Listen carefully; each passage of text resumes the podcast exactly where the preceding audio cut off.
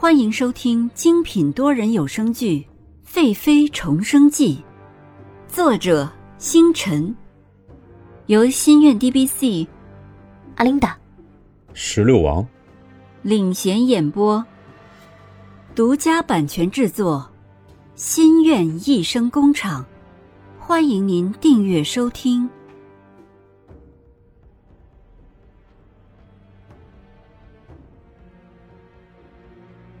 第八集，看见彻儿。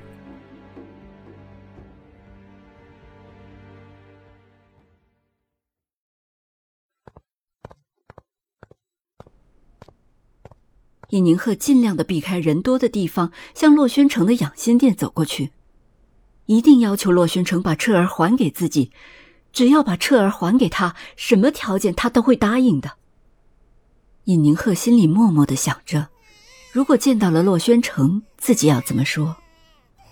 忽然，他听见御花园的凉亭中传来了一阵弱弱的婴儿哭声。尹宁鹤停下了脚步。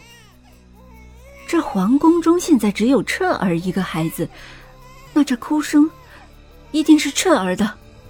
于是，尹宁鹤不顾形象的向凉亭的方向跑了过去。只见蓝静怡抱着他的彻儿，用手摸着彻儿的脸。看见蓝静怡的手，尹宁鹤不能再冷静了。蓝静怡竟然带着金玉镶宝石的护甲摸彻儿的脸，彻儿嫩嫩的小脸刮得出现一道道红痕。尹宁鹤刚要冲上去，就被蓝静怡身边的丫鬟拦下了。大胆尹宁鹤，见到皇后为何不行礼？蓝静怡抬抬头看尹宁鹤。不愧是美人呢，她穿着一身素锦宫装，梳着简单的发型，经过跑动，头发已经有几缕松散下来了。都这样狼狈了，还这么美丽，于是蓝静怡又更加下定了决心，要除掉尹宁鹤。呀，这不是尹妃姐姐吗？不在冷宫待着，怎么跑出来了？这要是被皇上瞧见，只怕是妹妹想护着姐姐也没有办法呀。说着，蓝静怡又象征性的用她的护甲刮着彻儿的脸，小小的彻儿因这不适又哭了出来。伊宁鹤听见彻儿的哭声，心里很是着急，想要向前去抱彻儿，但被丫鬟拦着，动不了了，只得狠狠的瞪着蓝静怡说。别以为你陷害我，我不知道。明明是你自己摔下去才流产的，非要说是我推你的，你倒是狠心，连你自己的亲生骨肉你都舍得。你也不怕皇上会知道真相？午夜梦回的时候，你也不怕那死去的孩子来找你？蓝静一听后，脸色变了变，一双美丽的丹凤眼微微颤了一颤。她怎么会舍得？看见粉粉嫩嫩的彻儿，他也会伤心。虽然他没读过多少书，但他知道一句话：“不入虎穴，焉得虎子。”而这丧子之痛，他要记到尹宁鹤的身上。他顿了一下自己的心，脸上又挂上了笑容。哼，怕，当然怕。但皇上晚上天天陪我。我也就不怕了。我没有姐姐有福气，可以为皇上生下皇子。但是皇上说了，姐姐害我没有了孩子，要让彻儿当我的孩子呢。以后彻儿要管我叫额娘呢。不，不，彻儿是我生的，是我十月怀胎生下的他。不会让彻儿管你叫额娘的，你那么狠毒的人，怎么配当我孩儿的额娘？姐姐说笑了，配不配，不是姐姐说的算的。皇上说让本宫当彻儿的额娘，本宫就配。彻儿，彻儿。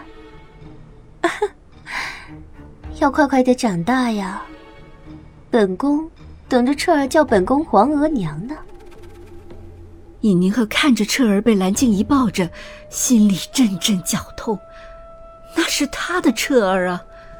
尹宁鹤又挣扎着向前说：“蓝静怡，你要我怎么样才肯把彻儿还给我？”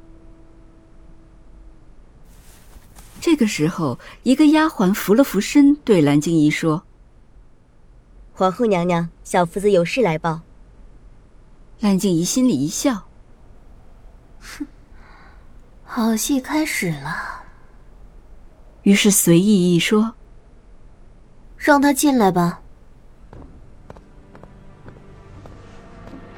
只见一个太监进来，先是意味深长的看了一眼尹宁鹤。然后低头对蓝静怡说：“启禀娘娘，尹宰相得知尹妃被废，便夜闯皇宫，大不敬的威胁皇上。今日早上，尹宰相又擅闯养心殿，威胁皇上，运用自己的生命担保尹妃。皇上一怒之下，下旨说，尹宰相夜闯宫闱，以下犯上，将尹宰相处死，诛九族。”这前两个时辰已经施行完毕，宰相府血流成河，三百五十六人无一幸免。啊！什么？尹宁鹤跪在地上，猛地转头抓住小福子的衣服。你说什么？不可能！不可能！尹宁鹤瞪着大眼，娇小的脸惨白无比。嘴唇瞬间失了颜色。奴才不敢撒谎，尹宰相之事，这已经传遍了京城，这人人都知道。小福子说道。蓝静怡摆手示意小福子退下，尹宁鹤双手攥空，一下子没有生机的双手扶在地上，满脑子想着。可能，不可能！昨天还好好的人，今天怎么可能都死掉啊？是你，是你，一定是你！夺我孩子不够，如今又要陷害我的家人！蓝静怡呀，我当真是小瞧你了。这时候，车儿可能预感到了变故，又开始摇动莲藕般的胳膊，哭闹着。蓝静怡皱着眉头，用厌烦的语气说：“ 又哭起来了。来人呢，把安神汤给本宫端来。”尹宁鹤满心的伤痛，自己最爱的人竟然在短短的三天内都离开了自己，为什么会这样？这时候，彻儿的哭声唤醒了伤痛的尹明鹤。他看见哭闹的彻儿，咬着下嘴唇，又一阵心痛。